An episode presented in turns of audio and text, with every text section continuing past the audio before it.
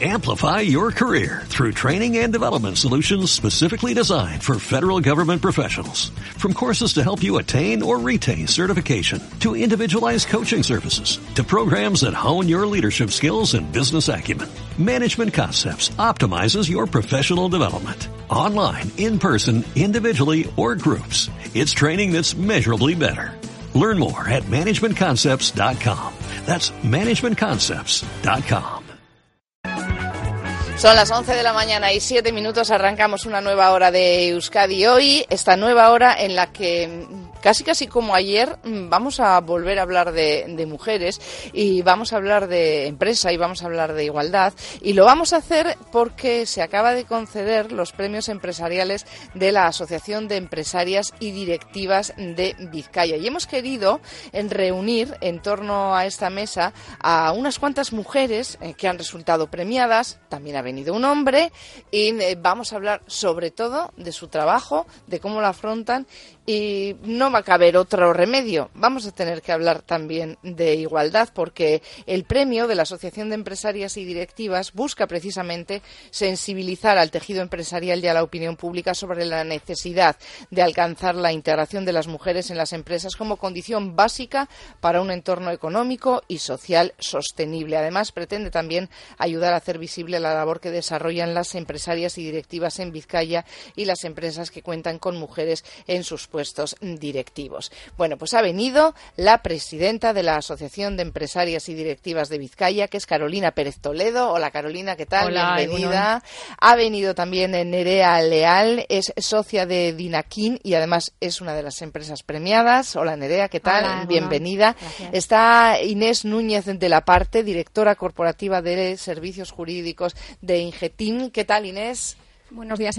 Buenos días. Y ha venido también Daniel Micolta, que es director de Recursos Humanos de Fuchosa. Alguno, buenos días. Buenos días. Bueno, pues antes de nada hay que dar la enhorabuena a todas las empresas que han sido galardonadas y preguntarle a Carolina Pérez, pues por la situación eh, de las mujeres empresarias y directivas en Vizcaya, eh, si efectivamente vamos dando pasos o seguimos estancadas e intentando luchar un poco por conseguir ese cielo abierto que tanto reivindicamos. Pues sí, lamentablemente seguimos peleando por, por que se nos visibilice más, porque se cuente más con nosotros eh, con nosotras en los centros de decisión. Y en esa, en esa pelea estamos, ¿no? En cuanto a cuál es la situación actual en Euskadi, pues no se sabe muy bien porque desde el 2013 no hay estudios. Ahora precisamente nosotros vamos a poner en marcha un observatorio que, que, va con ayuda de la Diputación dentro de nuestro proyecto Lidera, que va a sacar esos datos para saber exactamente en cuántos consejos, eh, dónde están las mujeres empresarias, cuál es la situación actual. Bueno, pues ahora vamos a ir eh, repasando cuál es la situación de, cada empresa, eh, porque las mujeres que han sido premiadas, también la empresa que ha sido premiada, la de Daniel, me imagino que tendrán sus propios protocolos, si es que los tienen, para fomentar, por ejemplo, la igualdad la conciliación. ¿Los tienen en Fuchosa, Daniel? Bueno, vamos a ver, un plan como tal de igualdad no existe en principio porque, bueno, pues el número de trabajadores que tenemos en Fuchosa, eh, bueno, pues es inferior a los 250 trabajadores y en principio pues no hay una obligación legal, por así decirlo, de tenerlo definido. Sin embargo, pues bueno, pues existe una serie de, vamos a decirlo así, prácticas que las tenemos como muy normalizadas desde hace muchísimos años y que en definitiva, pues bueno, pues si las sumásemos todas, pues posiblemente pues darían lugar a ese plan de igualdad que no está escrito, pero que está muy presente. Habéis sido premiados por vuestra labor de implantación de políticas y estrategias de igualdad y conciliación en la empresa en un sector como el industrial. eso es. Ah, eh, ¿Alguna medida concreta que nos puedas comentar, sobre todo en esto de las estrategias de igualdad y conciliación? Bueno, mm, eh, estrategias, bueno, no sé si elevarlas a tal categoría como estrategias. Al final son iniciativas, son determinadas acciones que, como he dicho antes, pues bueno, nos han parecido absolutamente, eh, pues no sé si llamarlo normales, pero absolutamente necesarias y de justicia. Pues bueno, pues para poner en valor lo que era un determinado colectivo que empezaba a adquirir una determinada relevancia en nuestra empresa y que evidentemente tenía y al final lo que hemos hecho es, bueno, pues poner en valor dicho dicho colectivo a través de una serie de cuestiones que han favorecido que en determinadas circunstancias, pues bueno, pues puedan encajar y puedan pues mm, bueno, pues eh, con independencia de lo que puede ser su circunstancia familiar, que puedan compaginar perfectamente lo que es la vida familiar, el entorno familiar que pueden llegar a tener con la actividad eh, pues bueno, laboral. Eh, ¿Compartís esa idea que, lanzaba ahora Daniel de que efectivamente cada vez empezaban a cobrar más importancia ese sector, refiriéndose a las mujeres dentro del mundo de la empresa? Inés. Bueno, mi opinión es que todos hombres y mujeres somos igualmente capaces o incapaces. Es decir, la diferencia debe hacerse no por género, sino por perfiles de personas. Hay personas que tienen una capacidad intelectual, un, gusto por el trabajo, un espíritu de sacrificio, y esas son las personas a las que hay que potenciar en las empresas con independencia de su género. Entonces, eh, me parece que es de aplaudir una, una iniciativa como la que estaba describiendo aquí Fuchosano, y que debería extenderse a otras empresas también. A Inés Núñez de la Parte se le ha premiado como directora corporativa de servicios jurídicos de Ingetin y que destaca por su impresionante carrera profesional siendo una directiva de máximo nivel. Tenemos muy pocas directivas de, de máximo nivel. Bueno, eh, me llama la atención que mi perfil haya sido objeto de atención tanto por este premio como por el de las top 100 eh, que me dieron el año pasado. Y me hace pensar que somos pocas las mujeres directivas, porque yo tampoco me tengo por una gran directiva. Es decir, yo lo que he hecho es tratar de liderar un, un, equipo dentro de una gran empresa industrial, eso sí, pero tampoco creo que merezca especialmente el premio.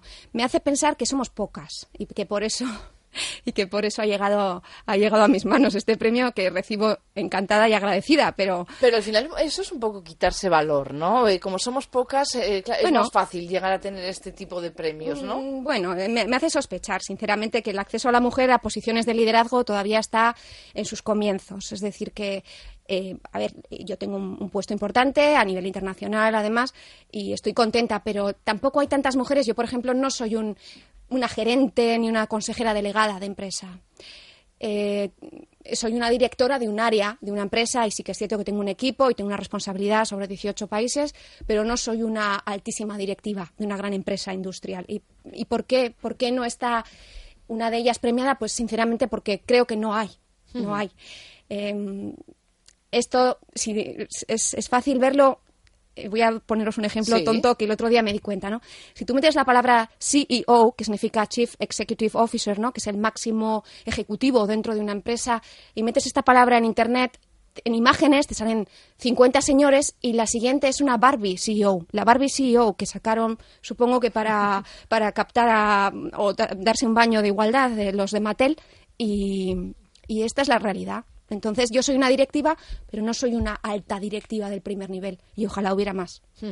Eh, Nerea Leal, junto a su compañera Mónica Rodríguez, eh, son socias de la empresa de biotecnología Dinakin y se les ha premiado por ser el ejemplo de cómo las emprendedoras constituyen el motor del crecimiento. Es, eh, no es fácil emprender. no sé si has encontrado algún problema especial precisamente por ser mujer, porque sobre todo lo que se nos cuestiona es la falta de competitividad, ¿no? Eso es lo que muchas veces se nos achaca. Sí, desde luego estoy totalmente de acuerdo. Nosotras eh, estamos en el mundo de la consultoría, damos eh, servicio a empresa farmacéutica. Es un sector en el que las exigencias son muy importantes, tanto a nivel de calidad como a nivel intelectual. Y nosotras, como consultoras, y tener que decir eh, recomendaciones a grandes empresas farmacéuticas, que en este caso los niveles directivos sí que están ostentados por, por varones, se nos miraba de una manera, pues, mira, dos chicas en ese momento cuando empezamos más jóvenes eh, y, nos costó mucho entrar en, eh, y dar servicio a empresas farmacéuticas importantes por el hecho de ser, de ser mujeres. Eh, mira, todas tenemos más o menos una edad. Nerea puede ser un poco la, más joven de cuantas tenemos aquí, pero os he comentado antes que ayer hablábamos con Mari Carmen Gallastegui, por ejemplo, aquí, y ella decía que empezó a darse cuenta de los problemas que hay en las empresas con la igualdad cuando cumplió los 40. Hasta entonces le había parecido que éramos iguales, que no, que en las empresas no había diferencias por ser hombres y ser mujeres, pero que cuando ella intentó ascender en su carrera profesional, quiso ser decana y se encontró muchos problemas, quiso ser rectora y no lo consiguió, fue entonces cuando dijo efectivamente ese techo existe, ¿no? Votan los hombres y, no nos votan a las mujeres. Aquí sí que eh, cuando quieres ascender en tu carrera profesional es cuando empiezas a ver los problemas, ¿no? Sí, ese es el, peligro, ¿no? Por eso se le llama así el techo de cristal, porque no lo vemos. Y las nuevas generaciones, pues les pasa exactamente igual. Estás en la universidad, están ellos en la universidad y, ven que, todo es como igual, llegas al trabajo y también, pero es en ese momento justo lo que le pasaba a Carmen Gallastegui hace años sigue ocurriendo, ¿no? De repente te preguntas, ¿y por qué no estoy yo en ese consejo? ¿Qué pasará? Y, nunca cuáles son esas razones no no están no, no se sabe si es que porque para ponernos a nosotras hay que quitar algunos o qué es lo que pasa pero pero eso es lo que tenemos que romper como sea y vosotras cómo lo veis eh, bueno, los números hablan por sí mismos. Es decir, hay una estadística que nos dice que a medida que miras un poquito más alto hay menos mujeres, están desaparecidas, ¿no? Las mujeres capaces que no están. Y claro, ¿qué es lo que ocurre? Que para que mujeres capaces lleguen a los máximos niveles dentro de las empresas, estoy hablando de consejos de administración o comités de dirección, hombres tienen que desalojar.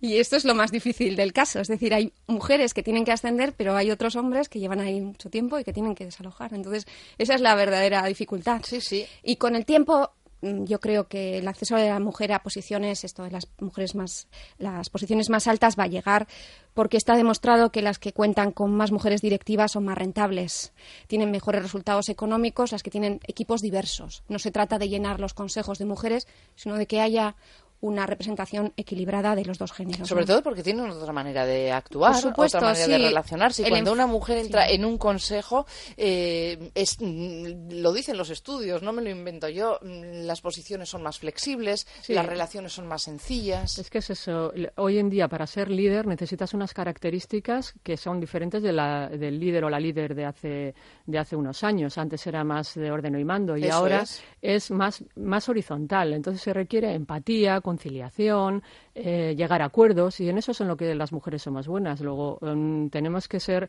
estar en, puestos de liderazgo porque como dice Inés, las empresas que contratan a mujeres y en puestos de dirección ganan un 15% más. Luego, aunque si no es por razón o justicia, pues será por, por egoísmo y por beneficio. Yo tengo que romper una lanza a favor de, por ejemplo, un hombre que fue el que me dio la oportunidad de ser directora corporativa me nombró directora con 31 años, siendo la única mujer en el comité de dirección y apostó por mí, decidió ascenderme. Y es un hombre pues que tiene unas características que son las que hacen falta que existan las empresas, que es un hombre inteligente, seguro de sí mismo, que no tiene inseguridades, que pueda pensar, bueno, aquí meto una mujer capaz y a lo mejor pues eh, sufro las consecuencias. Es decir, tiene que ser un hombre el que tome la decisión, que de momento está en sus manos de los hombres, tiene que ser un hombre eh, pues, inteligente y sin complejos y seguro de sí mismo. Bueno, Daniel, ¿qué dice de todo esto que está escuchando?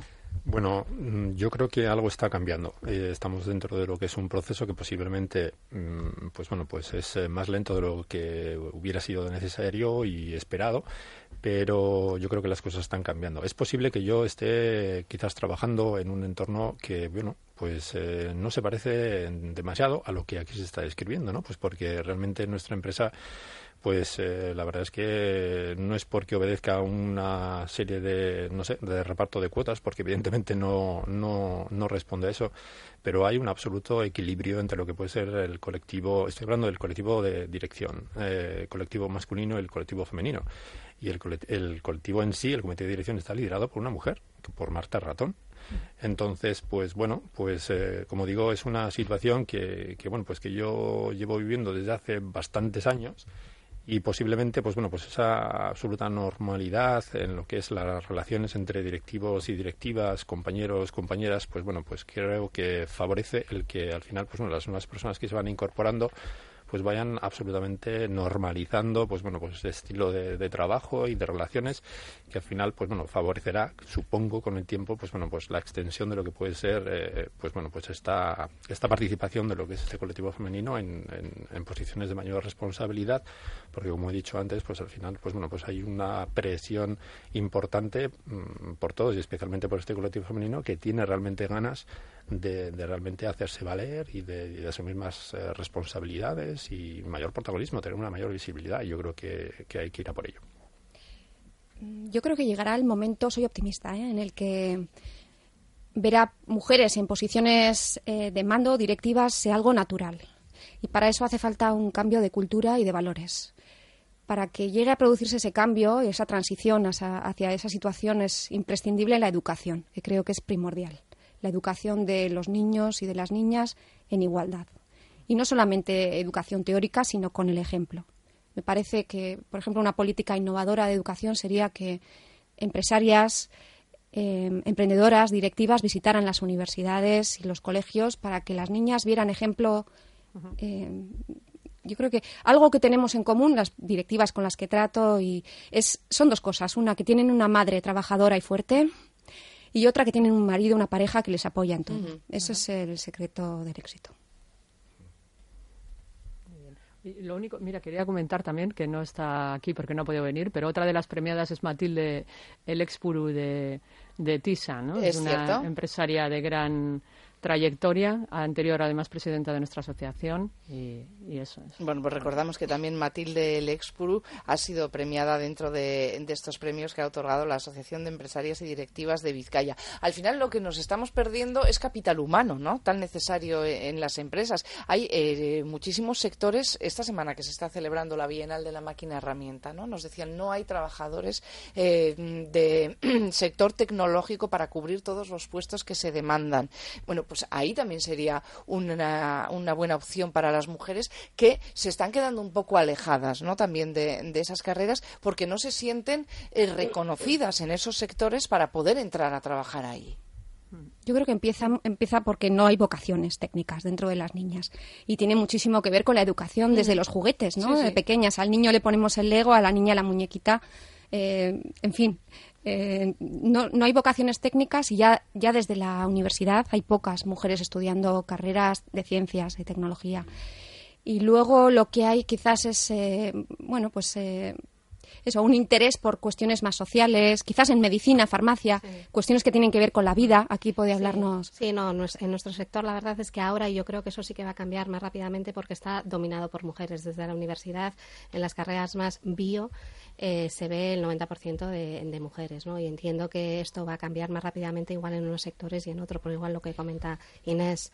Pero somos perfectamente capaces, igualmente, los dos géneros, de adquirir los conocimientos técnicos que conforman la tecnología. ¿Qué es lo que ocurre? Que en este tipo de carreras técnicas, luego en el ejercicio profesional es duro. Es, eh, es, difícil entrar en, una empresa de ingeniería y ejercer, por ejemplo, de ingeniero en los proyectos o en la oficina técnica. Requiere, además de tener los conocimientos, la, además de la aptitud, la actitud de resistencia y, y a veces eso es lo que nos falla. Y eso se adquiere con educación. Educación y ejemplos. Hay una reflexión al hilo de esto de ahora sobre el cambio de los nombres de las carreras, porque muchas veces, pues por educación a las mujeres no, a las niñas no les atrae el hacer una carrera de mecánica o de ingeniería electrónica. Y entonces sí se hay un estudio que dice que eh, si le pones el bio delante, como decía Nerea, nos vemos más atraídas. Entonces ahora están cambiando y bioingenierías o cosas un poco extrañas porque así, aunque sea el primer interés, la curiosidad, que es la que, lo que mueve a las personas, si tenemos curiosidad por ver qué hay detrás, posiblemente empiece a cambiar un poco esto. Hmm. Hay que ir hacia adelante y mm, pensar que mm, frases como las que os he comentado antes, ¿no? que oíamos aquí de un premio Nobel que decía que, bueno, que, que, las mujeres eh, no van a entrar dentro de sus mismos sectores pues porque acaban enamorándose de ellos o ellos de ellas y las mujeres al final siempre acaban llorando. ¿no? es una de las eh, frases que a mí me, impactó mucho ayer, ¿no? Eh, porque ves un poco la idea que tienen algunos. Y alguna me habéis comentado también vosotros, como aquellos que dicen que tenemos un bache emocional cada mes y claro que al final pues, es muy duro, ¿no? Trabajar con, mujeres, eso, que hay que gestionar, ¿no? este tipo de formas de pensar son producto de nueva educación. Yo estoy segura de que si investigas un poco a este señor, el premio Nobel, seguramente viene de una familia en la que el padre es el que traía el dinero a casa, su madre no hacía más que cuidar a los hijos, mm, probablemente la mujer de este premio Nobel tampoco trabaja, en fin, es una cadena ¿no?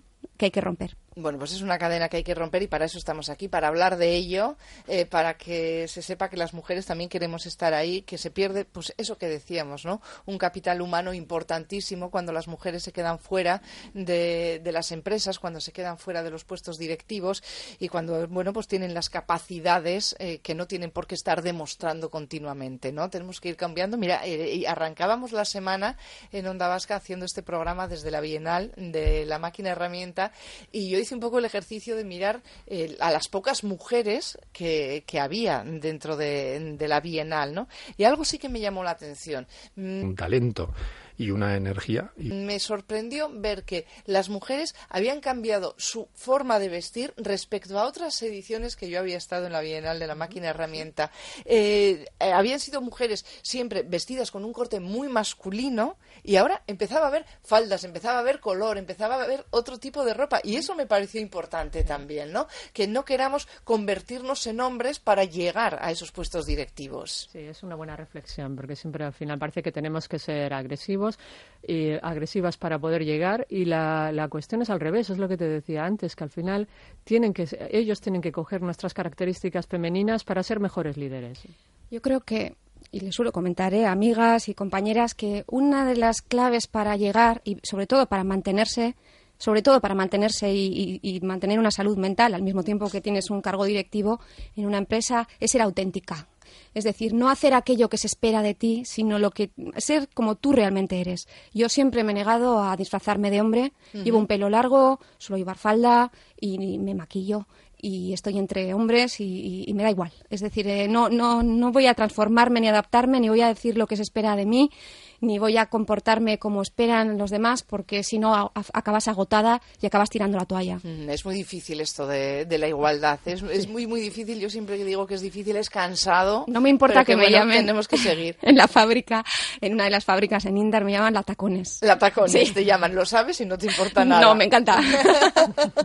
bueno, no tenemos tiempo para más. Ha sido un placer charlar con eh, todas vosotras. También contigo, por supuesto, Daniel Micolta, que ha sido uno de los premiados como director de recursos humanos de la empresa Fuchosa. También ha venido Inés Núñez de la parte, que es directora corporativa de servicios jurídicos de Injetim. Ha venido Nerea Leal, socia de Dinakin, y Carolina Pérez Toledo, presidenta de la Asociación de Empresarias y Directivas de Vizcaya. Pues ha sido un placer. Muchísimas gracias. El día 7 os dan los premios, ¿no?